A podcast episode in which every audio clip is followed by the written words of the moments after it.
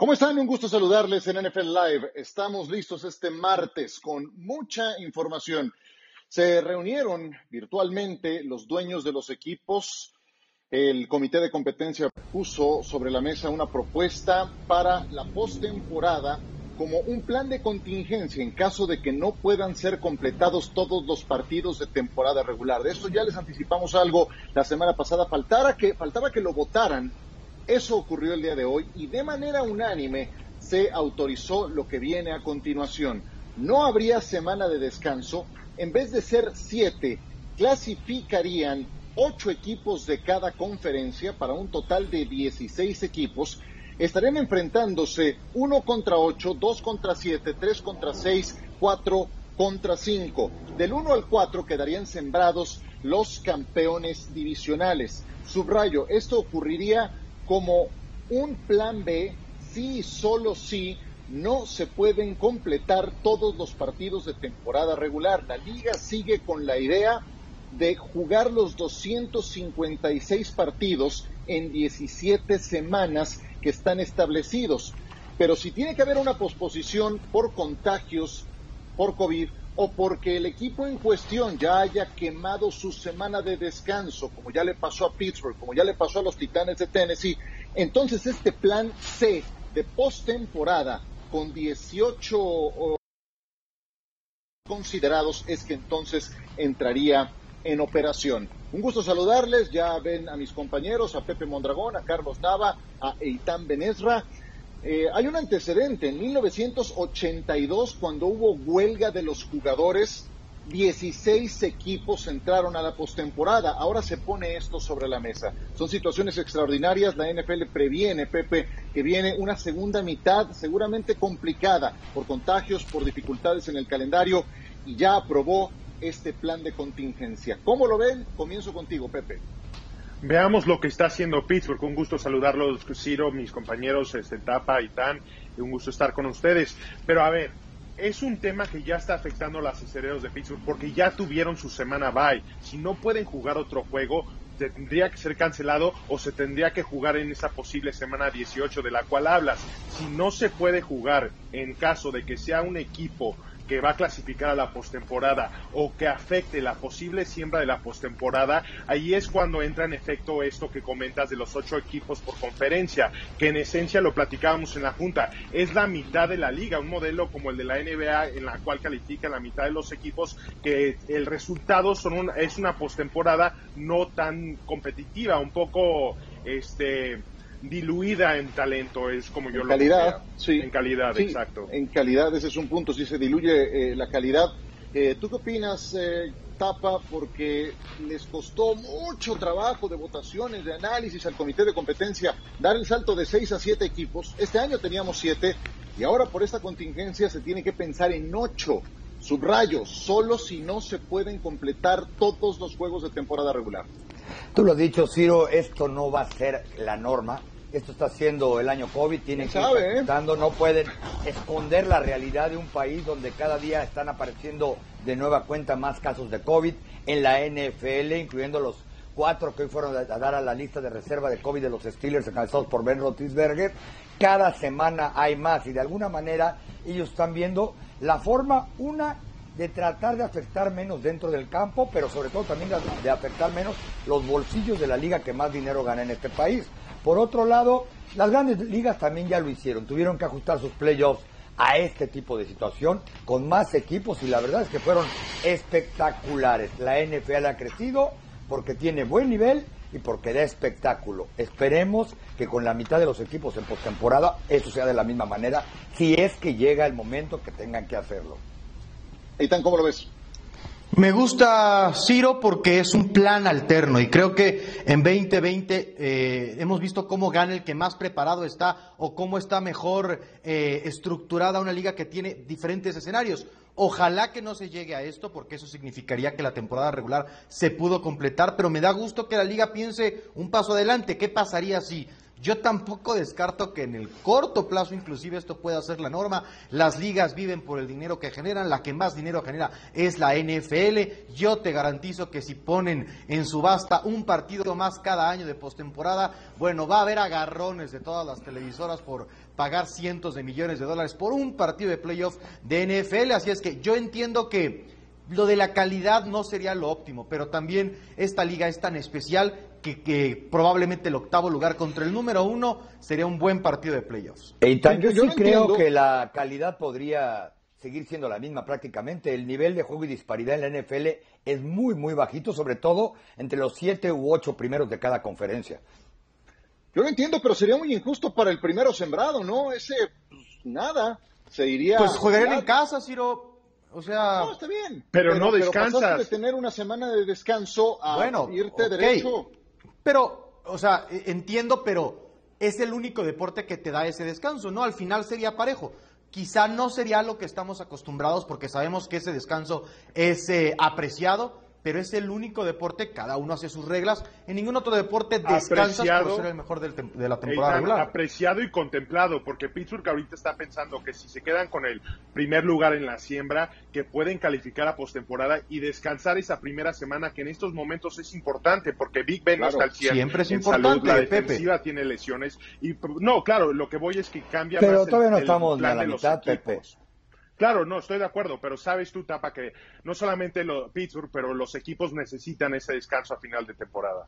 Es un año extraordinario, tienes que contemplar situaciones extraordinarias. Yo nada más algo muy breve, le aplaudo a la liga que tenga en mente con esta anticipación plan B, plan C, y estoy seguro que tienen D, E y F para lo que pueda presentarse. La segunda mitad de la temporada va a ser mucho más complicada que la primera por todo esto que estamos viviendo. Y si no, pregúntenle a los Steelers, que de repente, como dice Carlos Nava, tuvieron que agregar nombres muy conocidos, especialmente el de su quarterback a la reserva COVID. Ben Roethlisberger, Gerald Hawkins, Jalen Samuels, Vince Williams están en esta lista de reserva por COVID. Así se anunció este martes por la mañana. Todos estarán aislados durante cinco días y sin acceso al complejo deportivo de Pittsburgh. Deberán pasar las pruebas COVID durante toda la semana antes de poder ser elegibles para jugar contra los bengalíes. Aquí una aclaración, no es que Roethlisberger haya dado positivo, eso no ocurrió. Se le aisló y se le incluye en esta lista porque estuvo en contacto directo con Dan McDonald, que sí dio positivo. Si Roethlisberger sigue dando negativo los días siguientes, va a jugar el partido contra Cincinnati. Entonces, ¿Cómo tenemos que valorar esta situación? Pánico, paciencia para Pittsburgh, dada esta información que se dio a conocer, Pepe es paciencia porque tienes experiencia en Big Ben, es un corea que lleva más de 15 años en la liga, sabe cómo se tiene que preparar para cualquier semana, para cualquier juego, incluso si no puede estar presente en los entrenamientos y en las reuniones, va a poder estar presente en las reuniones, pero a través de video, como lo estamos haciendo virtualmente nosotros también, y se va a poder actualizar en lo que es el plan de juego, la ejecución, la otra parte, ahí es donde puede afectar un poquito. En caso de que Big Ben dé positivo a COVID antes del sábado o que no dé ese último negativo el día de sábado y no pueda jugar, será Mason Rudolph, que ya lo hizo la temporada pasada, contra un equipo de Cincinnati que parece que está jugando mejor y que le puede ganar a cualquiera. ¿Cómo lo ven? Adelante, tapa. Fíjate que para empezar yo creo que es un caso de negligencia absoluto de los Steelers, ¿no? Que la semana, la semana pasada, por cierto, fueron multados con 350 mil dólares por ya brincarse algunas de las reglas y protocolos más obvios, por un lado. Porque McDonald eh, no fue a entrenar el viernes porque se sentía enfermo y el sábado estaba en el avión para viajar a Dallas, por un lado. Por otro lado, yo creo que sí deben tener pánico, ¿no? Ya vimos lo que ha pasado con Mason Rudolph. Nadie nos está garantizando que él va a poder abrir el próximo domingo contra Cincinnati. Incluso aquí en Dallas, el pasado fin de semana tuvieron una probadita en la última serie y esto, un desastre. Y por otro lado, pues también tiene razón Pepe, ¿no? El mismo entrenador Tomlin decía hoy en conferencia de prensa que confía en que un muchacho que probablemente no iba a entrenar toda la semana porque anda golpeado de las costillas, del codo y de la rodilla, le iban a dar sus días de veterano. Así que habrá que ver para, para dónde va esto. Tú sí dices que pánico, entonces ahí tan pánico, paciencia. No, no, no es Yo digo que... no, no, no, se acabó la campaña para Roethlisberger. No, no, yo creo que paciencia y pánico, porque mientras Big Ben no de positivo, hay que tener paciencia, pero si no pasa ese último examen y Mason Rudolph tiene que jugar pánico, porque de verdad lo que hizo contra los Cowboys era de terror. Lo poco que lanzó era para que los Steelers tuvieran miedo de que en caso de que Big Ben se lesione, él sería cargo del equipo. Eh, yo coincido con Pepe, no hay gran problema de que Big Ben no esté en el día a día del equipo, conoce el plan de juego, conoce a sus compañeros, tiene la química trabajada, conoce a los Bengals, son rivales de la división norte, entonces mientras Big Ben exista la posibilidad de que juegue, para mí sería paciencia, pero en caso de que eso no suceda, pánico a todo lo que da. Para los que tienen pánico, les recuerdo que Pittsburgh el año pasado fue contendiente hasta diciembre, aún con el tercer coreback. ¿Por qué? Por su defensiva. Su defensiva sigue siendo tan buena como el año pasado. Eh, y hoy tendríamos un cupo más y posiblemente hasta dos más para meterse a, los playoffs. Entonces, por eso, relax, relax. Eh, aquí está el calendario de los Pittsburgh Steelers. Voy a escucharlos opinar de lo que le resta a Pittsburgh en esta temporada que incluye el juego contra Cincinnati, por ahí los Ravens en semana 12, Buffalo en la 14. Están invictos, sí, están invictos los Steelers. ¿Quién les quita esa condición? En 20 segundos cada uno, Pepe, dime es un equipo que yo creo que de aquí en adelante cualquier semana pueden perder ese invicto porque sabemos que es el Super Bowl para todos estos equipos que son como Jacksonville, como los mismos Vaqueros de Dallas, es el partido más importante del año para ellos. Podemos esperar la mejor versión de cada uno de esos equipos. Ahora, Pittsburgh va a aprender de esto, necesita encuentros como estos para llegar a su mejor momento a postemporada porque hasta ahorita no han jugado un juego completo. 20 segundos, tapa. Yo creo que Baltimore. Baltimore ya lo dominó en todos los aspectos del juego. Se quedaron en la yarda 23 al final para ganarles el partido. Y eso quiso todo lo posible Lamar Jackson por perder. Y al final casi no le sale. Pero yo también voy Baltimore. viene a la revancha. Sí, el tema de Baltimore es interesante porque es en Día de Acción de Gracias, es en jueves, en semana muy corta, pero es en Pittsburgh. Si no son los Cuervos, van a ser los Bills porque es en Buffalo en condiciones complicadas, aunque los Steelers no son ajenos a jugar fuera y con el clima frío. Yo también diría que Baltimore, eh, si ya fue Pittsburgh a ganarles a Baltimore, bien pueden los Ravens ir a Heinz Field a ganarle a los Steelers. Lo hemos visto a lo largo de los años. Estas rivalidades de equipos que se conocen tan bien porque están en la misma división, eso, eso puede ocurrir. Bueno, vámonos a mensajes. Antes les cuento de otros jugadores que han eh, ingresado a la lista de jugadores de reserva de COVID. Ocurre con los Cleveland Browns, con Baker Mayfield. Está en la lista COVID y el que regresa es una buena noticia, por supuesto, es Nick Chubb. Chubb estuvo lesionado desde el partido contra los Vaqueros de Dallas y está de vuelta aprovechando la semana de descanso que tuvo el conjunto de los Browns. Vámonos entonces a una pausa. Eh, algunos contendientes como los Buccaneers, los Seahawks, los Colts perdieron esta jornada. ¿Cuál de esas derrotas es más preocupante? Lo discutimos al volver.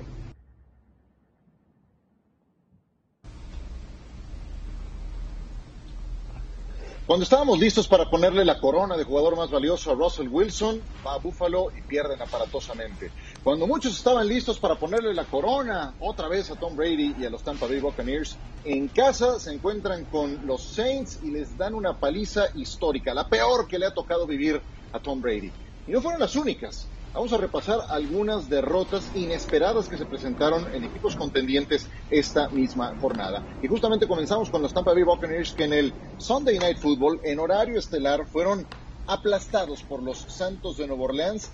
Ya barrieron la serie contra Tampa. Los Saints tienen el control de la división y Tom Brady fue pues eh, barrido por un líder divisional por primera vez en su carrera, tres intercepciones para él. Preocupante la derrota de Seattle, justo después de que le extendieron el contrato a Pete Carroll por cuatro años más. Seattle ha mostrado ineficiencia del lado defensivo del balón y a Russell Wilson le ponen mucha presión y tuvo y entregó cuatro balones. Los Bears, que comenzaron la temporada con cinco y uno, han perdido tres de manera consecutiva. Su ineficacia ofensiva es notable, ni con Nick Foles avanzan y los Packers se les empiezan a escapar en su división. En un juego muy cerrado, Indianapolis dejó escapar la victoria, incapaces de anotar puntos ante Baltimore, terminaron con dos entregas de balón y fueron detenidos dos veces en cuarta oportunidad en el cuarto cuarto. Y en duelo de mariscales de campo jóvenes, el novato Tua Tago Bailoa terminó ganándole a los Cardinals en Arizona y eso que traían semana de descanso los Cardinals. Así es de que de todas estas derrotas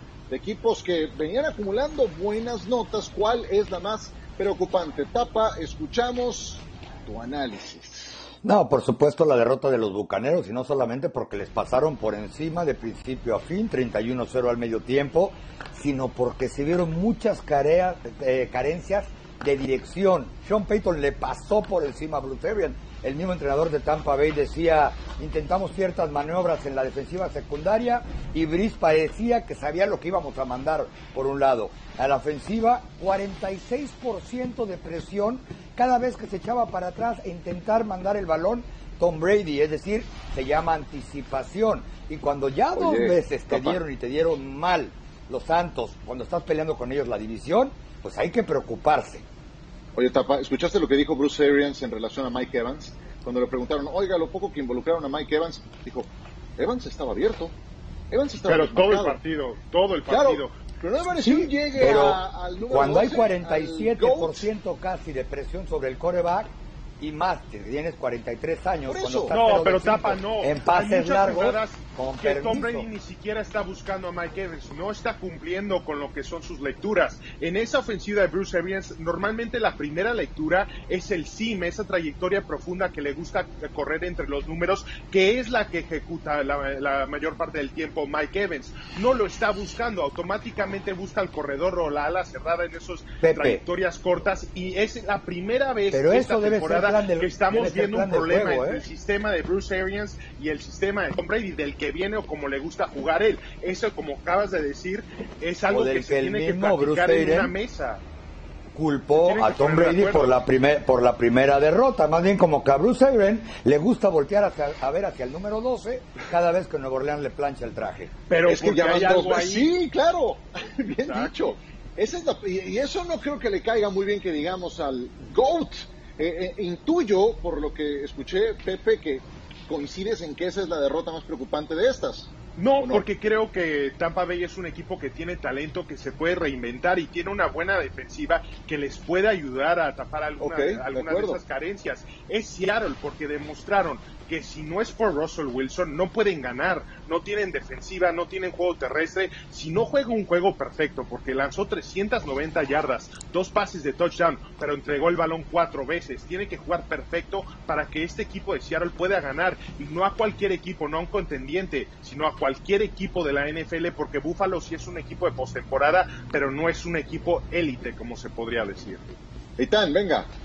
Yo estoy con el tapa, para mí lo de Tampa Bay, porque desear uno puede decir, este tema que está comprobado es un equipo de costa oeste que jugó en costa este, que jugó temprano, eso siempre es un factor. Tampa Bay jugó en casa contra un rival divisional, Pepe dice que tiene buena defensiva, pues no llegó a jugar el Sunday Night. Y luego los Giants en Monday Night, los patéticos Giants le hicieron partido y les empataron a esa defensiva que se vio muy bien contra los Packers, pero que después ha desaparecido. No estuvo eh, Marpet, el guardia izquierdo, que es muy bueno y eso le afectó a la línea ofensiva, es cierto, pero para mí lo de Antonio Brown y lo de Gronkowski van a terminar por afectar más que por beneficiar a los bucaneros, porque Tampa Bay y sobre todo Tom Brady está forzando el balón a sus amigos. No necesitaba a Tom Brady ni a Antonio Brown ni a Rob Gronkowski. Y hay una línea muy delgada entre dejarlo estar cómodo y que haga lo que él quiera. Los Bucaneros no necesitaban a Antonio Brown y claramente el domingo lo buscó y trató de involucrarlo cuando tiene muy buenos receptores que son mejores inclusive que su amigo que su amigo Antonio Brown. Y quizá por eso el entrenador le estaba echando la culpa a Brady Exacto. molesto. Es, esa es la parte que yo aquí de intrigoso eh, pongo sobre la mesa porque no es la primera vez, como dice el Tapa, después de que le planchan su traje a, los Buccaneers, que Arians medio le manda un raspón a su quarterback y, a mayor currículum de tu quarterback, tienes que cuidar más tus palabras. El señor Arians tampoco ha ganado nada, entonces, si alguien que tiene algo que demostrar es justamente él. Bueno, vamos al siguiente tema porque tiene que ver con los Dallas Cowboys, señor productor. El día de hoy se anunció que Andy Dalton, cuando esté listo, va a ser el quarterback titular de los Dallas Cowboys, aún con lo que demostró Gary Gilbert en el juego ante los Pittsburgh Steelers. Se le vio con confianza, haciendo buenas jugadas, improvisando, corriendo el balón, poniendo buenos pases, aunque terminaron, como ya sabemos, perdiendo. Andy Dalton apenas pudo jugar algo cuando se lesionó eh, Dak Prescott y después arrancando el partido en que lo lesionaron a él contra Washington. En pantalla el comparativo de los dos corebacks con esas tres intercepciones muy pesadas en el poco tiempo que ha tenido Andy Dalton como coreback titular. Te pregunto, Tapa, tú que estás más cerca, ¿es la decisión correcta en Dallas mantener a Dalton como titular? Sí, por supuesto, y vamos a ponerlo de esta manera, ¿no? Cuando entró Andy Dalton a reemplazar a Dak Prescott, sacó el partido, ganó y tiró de manera sensacional. La siguiente semana no tenía línea ofensiva, Zach Martin ya estaba en el protocolo de conmociones. Garrett Gilbert es la primera vez que abre un partido en seis años en la NFL. Yo creo que juzgar por tres y medio cuartos de juego, porque al final la verdad es que también tuvo culpa quizá en la derrota, sería muy prematuro y muy eh, fantasioso, vamos a decirlo de esa manera. ¿Con Dalton y Tan? Con Dalton y a la postemporada con Andy Dalton. ¡Oh, la es todo. Sí, te fuiste hasta la cocina. Eh, eh, ¿Coincides, Pepe? No, le hubieran apostado a Gay Gilbert, un coreback joven que tiene 29 años, que podría ser el suplente de este. Pepe, a los 29 años ya no eres tiene joven, movilidad, puede mover el bolsillo eh, y aparte jugó con algo que yo no he visto de Andy Dalton, con una confianza, por no decir otra palabra, que casi saca el partido contra el mejor equipo o uno de los mejores de la liga. Muy bien, pues eh, a todo esto, Jerry Jones en su programa semanal, que yo no sé si hay otro dueño que tenga un programa semanal en el que hable y hable y hable, responda todas las preguntas. Se da la coincidencia de que el señor además es gerente general, es el todólogo del equipo. Le preguntaron si sería una locura tomar un quarterback en el próximo draft y dijo, una locura, por supuesto que lo es. Estamos jugando todavía y eso no es de lo que hay que hablar en este momento. Ya sabes, Dak es nuestro mariscal de campo. Reacciones de esto seguramente habrá, pero Dallas, si el draft se llevara a cabo ya mismo, sería el tercero en reclutar. Y hay buenos quarterbacks, ¿eh? de nueva cuenta. Vámonos a pausa. Hablamos del Monday Night Football. Ya me dirá Itán Benesra si quería que ganaran los Jets y también los Power Rankings. Ya venimos. No es cierto que esperábamos un gran Sunday Night Football, Breeze contra Brady, y decíamos, ay, el Monday Cam Newton contra Joe Flacco en estas condiciones. Pues estuvo bastante bueno el juego, estuvo muy entretenido, 7 a 3 estaba el marcador. Joe Flacco, veanlo nada más. Algo queda en ese brazo, pase 50 yardas de Shaq Perryman para el touchdown, 10 a 7 ganaban los Jets, 13 a 10 ahora el marcador Flaco con el pase Jameson Crowder. ¿Cómo no? Touchdown, ¿qué tal, Eitan? La verdad, Ciro, te voy a ser bien sincero. No festejé los touchdowns. Medio me enojaba, la verdad. ¿Cómo? Bueno, ahora me explicas. 20 puntos a 27. Cam Newton, una yarda, touchdown. El juego se empataba. Antes de esta jugada hubo una decisión de, que, de Joe Flaco que ya repasaremos, terrible.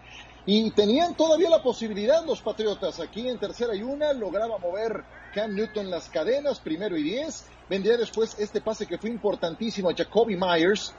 Aquí no había forma de intentar gol de campo. Vean dónde estaba el balón. Ahí tendrían que haber despejado y era tiempo extra. Pero este pase les permite acomodarle el balón a Nick Folk, el ex Jet de Nueva York, para anotar el gol de campo de la victoria. Los Patriotas ganan también este, el tercero de la temporada, y los Jets lo lamento, señor Benesra, cero ganados y nueve perdidos. Números de este partido, remontadas más grandes para Cam Newton en el cuarto cuarto. Pues esta ya califica como la segunda mejor, solamente detrás de aquella contra los Eagles en condición de visitante. Regresó de 17 puntos. Escuchemos y veamos a Cam Newton. Well, the last couple of games, it kind of character. And, you know, we did a great job with situational football.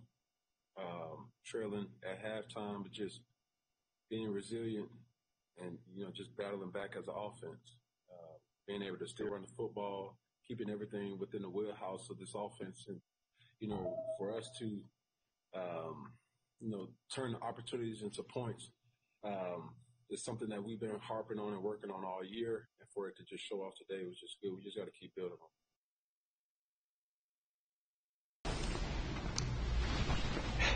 Qué tal Cam Newton. Pero bueno, ganaron y la verdad es que Cam jugó muy bien. Eh, así, ¿para dónde llegarán los Patriotas? ¿Para qué tanto les va a alcanzar Eitan?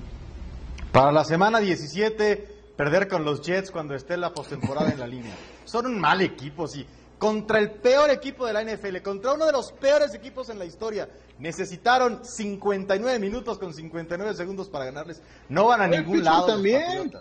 Pittsburgh también sí, también, también, y por eso no van a ser eso. los Power Rankings, nada más que Pittsburgh no ha perdido uno solo y venían de enfrentar a Titanes y a Ravens en semanas seguidas. Los Patriotas no van a ningún lado y no van a regresar a ser importantes hasta que no encuentren otro coreback y para eso le falta un buen rato. Es un mal equipo, dice Itán. ¿Qué dices, Pepe? malísimo, es un equipo que no tiene nada, la verdad. Sabíamos que la fortaleza de este equipo era la defensiva. Hoy en día no tiene nadie, a nadie en esa línea defensiva que pueda presionar constantemente al coreback. Ya no está jugando Stefan Gilmore. Ayer vimos los problemas que tenían en la defensiva secundaria. Esos receptores de los Jets que no son de lo mejor que hay en la liga, ganándoles las espaldas. Joe Flaco parecía un jugador este 10 años más joven de, lo que, de los que tiene. Es un equipo que ofensivamente lo vimos en esa última serie no pueden contar darle el balón a Cam Newton para que salga y gane el partido. Tuvieron que correr el balón, incluso corrieron un coreback sneak, que es una, una personal con el coreback, para conseguir una primera y diez, y le dieron un pase, un pase a Cam Newton que lo completó para poder ganar el partido. Pero no, es un equipo que no tiene. Muchachos, de cualquier manera van a encontrar la forma, como dijo Itán, de llegar a la semana 17 buscando postemporada. Porque tienen que llegar. Eh, eh, no, no, pero independientemente de eso, la división tampoco es fuera de Búfalo, tampoco es la gran cosa a pesar de las cuatro. No, Miami es un mejor equipo que los Patriotas, tapa. por mucho. Miami es un mejor equipo que los van Patriotas. A dar ese brinco de calidad, de experiencia. No, pero les llevan dos juegos. Incluyendo, incluyendo al entrenador. Sí, pero hay que ver el calendario para ventaja. Pero es un equipo más completo. Es que tapa, tapa, no hay muchas victorias en el calendario de Nueva Inglaterra. va a ir ajustando el equipo de Nueva Inglaterra pero, y va a estar peleando por la ¿Para dónde? Y tapa, pero a ver, es que. Y eso que no estoy hablando de que vaya a haber. Vamos a la mitad de la temporada. ¿eh? Ya veremos. vamos a la mitad de la temporada, no es la y semana no dos. estoy diciendo poco a poco que sea es el draft, un buen equipo. Y draftean muy mal. Simplemente que les va a alcanzar para llegar a playoff muy probablemente. No, tapa. No, no, hay dos equipos enfrente de ellos en la división. Es disparado No hay decir que van a victorias llegar a para. Lo- eh, no es una cuestión de ajustes, tapa, es una cuestión de que no hay talento en el campo. No, no hay el talento, pero hay resto. Hay entrenadores. Pero solo te vamos alcanza a hasta empezar cierto con esa punto. ¿eh? otra vez con Ah, el sí. coacheo. Bueno, otra vez con lo el verán. coacheo. Ese Y tapa, Stephon ese regresar. casi pierde contra uno de los peores equipos en la No te historia. confundas, los Jets estaban promediando otra cosa es el 11.8 coacheo. puntos por El partido. Son profesionales de esto es la Jets- NFL. No les Jets entiendo nada, ¿eh? Perdón, no les Estos Jets entiendo. Hablan promediaban todos al mismo menos tiempo, no de les 12 entiendo. puntos por partido. Ayer anotaron 20 en la primera mitad. ¿Cuál coacheo? Ey, No, no, no, lo el coacheo el mejor de sigue la siendo historia lo para mejor en la liga. Lo dijo El más Tapa. trampa- no es cierto, eso es No una tiene mentira. nada que ver lo que Pero ese no es el tema, una ese no es el tema. A ver, a ver, a ver, basta, basta, basta, porque de, de entrada no les entiendo nada si hablan todos al mismo tiempo. Entonces, vamos, vamos entendiéndonos. Y voy a cambiar el tema a los Jets. A ver, eh, le- te quiero preguntar ahorita. Ya decías que no querías que ganaran. Están con 0 y 9. Eh, pero bueno, los, jugadores salen, no, no hay jugador que salga a perder un partido. De acuerdo. Yo estoy seguro que Joe Flaco quería ganar el partido. Eh, Todos bueno, los ahí lo jugadores. tienen. Por primera vez están con 0 y 9. ¿Qué demonios tenían en la mente cuando, faltando 5 minutos, Flaco lanza ese pase y le intercepta a JC Jackson? Ahí se les el Pero, partido. ey, no, no, a ver, esa no es la jugada más dramática, Ciro. El compromiso con el 0-16 es tan real de los Jets que en el intento de gol de campo, para que no hubiera duda, mandaron a 12 jugadores para darle chance después a los Patriotas de que anotaran. Más allá de la intercepción, pues es el peor equipo de la liga. Van a cometer errores absurdos como tener cuatro jugadas en el último cuarto. Pero son los peores de la liga, por eso tenían que haber sido abrumados como cada semana pasa, pero el rival también es bastante malito. Eitan, pero no hay que darle algo de crédito al equipo de Nueva Inglaterra, que así como los Steelers ajustaron en Dallas en la mitad del último cuarto, eso fue lo que sucedió. Nueva Inglaterra jugó menos. Contra los defensa, Jets no puedes tener crédito, ni pasar a No- no son un equipo digno de la NFL, Tapa. Se acabó. Los Ay, ganan en Eitan, el último tampoco. cuarto en la NFL. Breve, Pepe. No, eh, los Jets lo que estás diciendo, eh, ellos querían ganar el partido, pero cuando tienes esa frustración y sientes que tienes que hacer más, es lo que sintió Joe Flaco, de que tengo que hacer yo algo para ganar este partido porque no confío en mis compañeros, porque tienen esa cultura perdedora, que sabes que esos errores van a salir tarde o temprano. Yo me imagino a Trevor Lawrence ayer viendo este partido e imaginándose lo que va a ser su futuro. es un buen futuro, Ciro. Es un, pinta muy bien el futuro. Ojalá estuviera mejor manejado tu equipo, de verdad te lo digo. De no, pero es que sí, a ver, ojalá algún día tengamos tiempo de eso, porque ya estuvo con esa mentira que andan diciendo. Pocos equipos están tan bien colocados para construirse que los Jets de Nueva York. Bueno, está bien. Tendrán espacio en el tope salarial, pero. Y nueve selecciones de draft en las primeras rondas. pero llevan mucho tiempo siendo un desastre, ¿no? Me lo puedes Por eso, pero estamos hablando del prospecto. está preguntando cuántos años le quedan de elegibilidad en Clemson. Bueno. Ayer preguntó si podía jugar cinco años en Clemson. Sí, es puro cuento. no quiere ir a Nueva York. Con los Power Rankings. No te pregunto de abajo para arriba porque ya sé cuál tendrías hasta el último lugar, Aitán, pero entonces vamos. ¿Los Patriotas? 5 al 1. No, no, no. Los ah. Patriotas tienen al mejor coach de todos los tiempos. Nada más quiero que quede bien claro. ¿A, quién? ¿A cuál? Dale, ¿A cuál? Don Shula ya no es coach de los Patriotas o nunca fue coach de los Patriotas, ¿eh? Vamos con los Power Rankings. Bueno, vamos a empezar con los Power Rankings. No podemos mantener allá a los Steelers porque haber estado tan cerca de perder contra Dallas, eh, con un coreback que ni siquiera es titular, para mí los baja del primer lugar y yo tengo a los jefes de Kansas City, que si bien es cierto, también sufrieron contra Carolina, me parece que son eh, ahora el mejor equipo de la NFL. Los Packers en el número 2. Del 5 al 1, bueno, entonces con los Ravens en el número 5, ganan en Baltimore, un partido complicado. Los Cuervos, aunque perdieron con los Steelers, son un muy buen equipo de fútbol americano y creo que van a estar en la pelea toda la campaña. Los Santos están de regreso, lo del Sunday Night fue impresionante. Debió ser un partido, o imaginábamos un partido muy cerrado y no fue nada cerrado. Ya regresó Michael Thomas y Drew Brees está jugando otra vez muy bien. En el número 3, los Steelers, con todo y el partido que decíamos fue complicado para ellos contra Dallas. En el 2, Green Bay. Y en el 1, los jefes de Kansas City. Después de complicarse la vida contra Carolina, pero para mí hoy son el mejor equipo de la liga. Perfecto. Entonces toca turno a Carlos Nava. Tapa, dime. De atrás para adelante también. Los Saints, después de la demostración que dieron contra Tampa Bay, de ambos lados del balón, merecen entrar en el top 5. Después seguirían los Packers, que siguen jugando un fútbol consistente, ya perdieron dos partidos. Y probablemente lo único que les falte para ser considerados el favorito absoluto en esa conferencia es jugar mejor defensa por momentos. En el 3, los Ravens, cierto, perdieron contra los Steelers su segundo partido de la temporada, pero reitero, dominaron en absolutamente todas las estadísticas trascendentes del partido. En el número 2, los Chiefs, el campeón está jugando a su nivel. Y en el número 1, los Steelers, porque sea como sea, contra el peor equipo, contra el mejor o como sea, le han ganado al rival que le ponen enfrente. Tú sí mantienes a Pittsburgh número 1. ¿Tú, Pepe? No, a ver, vamos con el 5 rápido. 5 me voy a quedar con Seattle. Russell Wilson es demasiado bueno, no va a entregar el balón cuatro veces todos los partidos, tienen que estar en esa lista. 4, me voy a quedar con Nueva Orleans porque ya regresaron sus jugadores lesionados y es otro equipo simplemente. 3, Baltimore siguen siendo uno de los mejores equipos en la liga, muy difícil ganarle a Lamar Jackson. Número 2, me quedo con Pittsburgh y número 1, y quiero hacer una nota, no debería, perdón Carlos, haber un Power Ranking bajo el sol de Dios que no tenga Kansas City como número uno. 17 partidos ganados de sus últimos 18. Patrick Mahomes tiene 25 eh, touchdowns y solamente una intercepción. Los Steelers han ganado 8 partidos de esta temporada. Son los Power Rankings de este año. Siguen siendo mejores los jefes. Yo también creo que son mejores los jefes. Y mira que a Pittsburgh no le, no le discuto que hayan he ganado apenas contra Dallas, que han ganado apenas los dos anteriores partidos. Yo también pongo a los Santos de Nueva Orleans en quinto lugar, porque eh, para una temporada como estas, tener a Drew Brees, a Michael Thomas, a Emmanuel Sanders, Alvin Kamara, tal cantidad de playmakers juntos es un lujo. Y a los que sí saco a patadas de los cinco primeros es a los Bucaneros de Tampa Bay después de tan miserable demostración el domingo por la noche. Pero se pueden levantar, por supuesto que sí. Bueno, se animaron los señores. Vámonos al top 10 de esta semana. Me parece perfecto porque nos entregó esta jornada jugadas espectaculares. Comencemos pues con las 10 mejores. Jameson Crowder aporta la número 10 de esta lista que atrapada Itán. Sí, qué miedo, ¿eh? Ahí van ganando los Jets por 10 puntos, casi se acababa el chance de draftar a Trevor Lawrence, pero qué gran juego de pies de Jameson Crowder.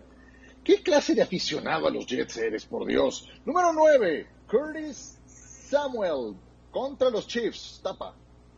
Sí, Curtis Samuel contra los Chiefs, Teddy Bridgewater lanza un pase largo para Curtis Samuel, que tiene que girar en el aire, hacer la recepción y además evitar que ese balón caiga primero de punta contra el piso o hubiera sido incompleto. Olamiri Zaccheaus hizo esto contra los Broncos a una mano y no fue lo único que hizo, también anotó un touchdown. Número 7, tenemos esto de Christian McCaffrey, Pepe. Christian McCaffrey, las Panteras no han ganado con Christian McCaffrey en el roster activo, pero sigue haciendo cosas como estas. Es un gran receptor. ¿Cómo ajusta el cuerpo para quedarse con ese ovoide? Nada que pudieran hacer los defensivos de Kansas City. Sí, buena observación. Allen Robinson el 6, Eitan. Pobre Allen Robinson, lo que podría hacer si tuviera mejores corebacks es un gran receptor.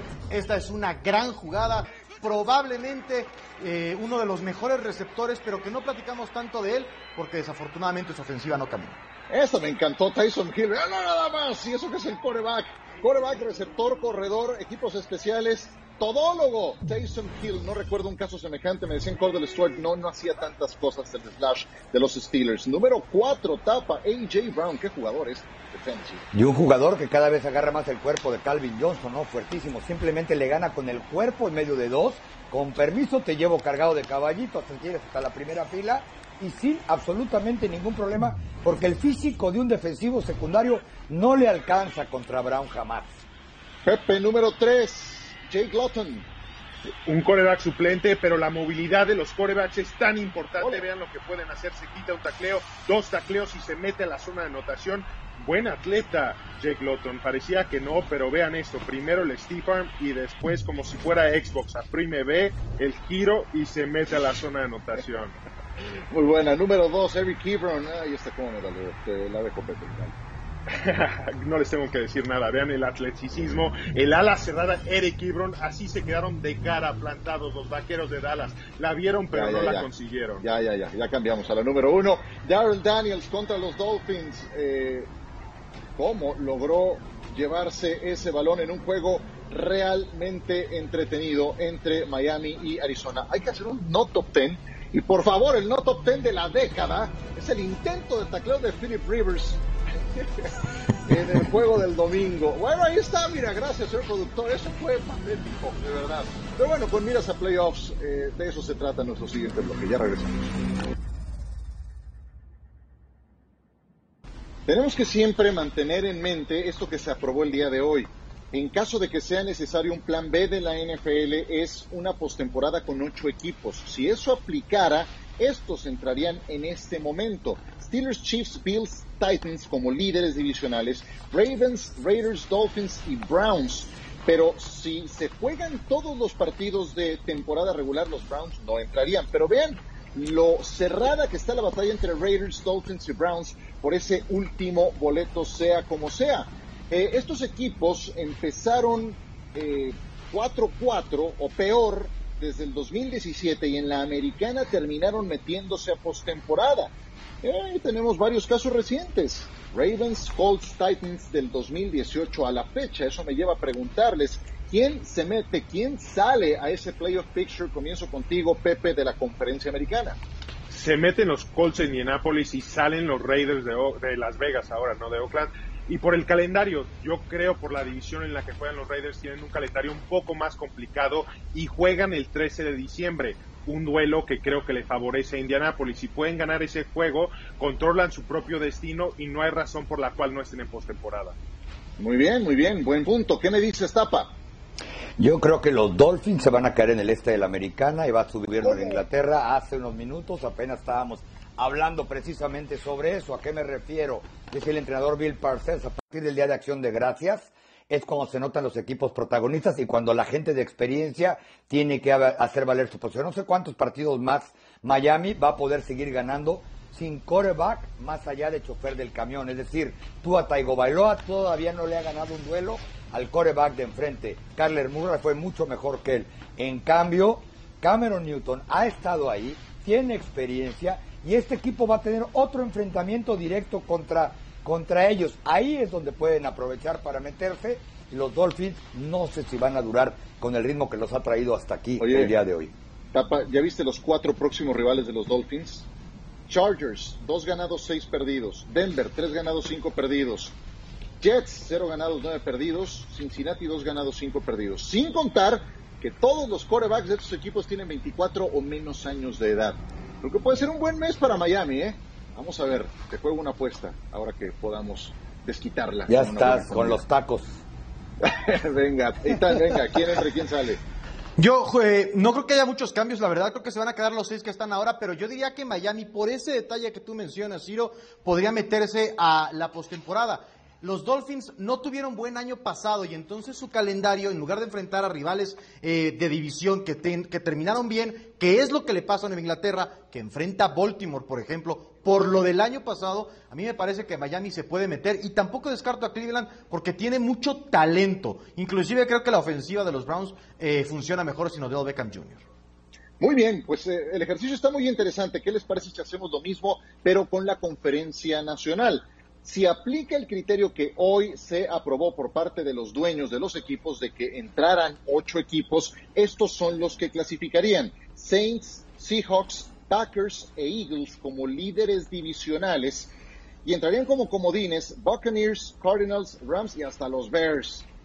Si prevalece el sistema de competencia que ya conocemos, no entraría Chicago. Esto es solo si se activa el plan B en caso de cancelaciones que equipos empezaron 4-4 o peor desde el 2017 y se metieron a playoffs, son más numerosos los casos en la conferencia nacional. Ahí están Atlanta, Filadelfia, Dallas, Seahawks y también las Águilas de Filadelfia. Mismo ejercicio, Pepe, quién entra, quién sale al cuadro de postemporada. Llevo un par de semanas tocando en esta puerta y la voy a abrir. Puede ser que es una puerta que una vez que la abra no la voy a poder cerrar, pero tengo fe. Va a entrar Chicago Entiendo los problemas de la ofensiva, no pueden correr el balón, una ofensiva inoperante.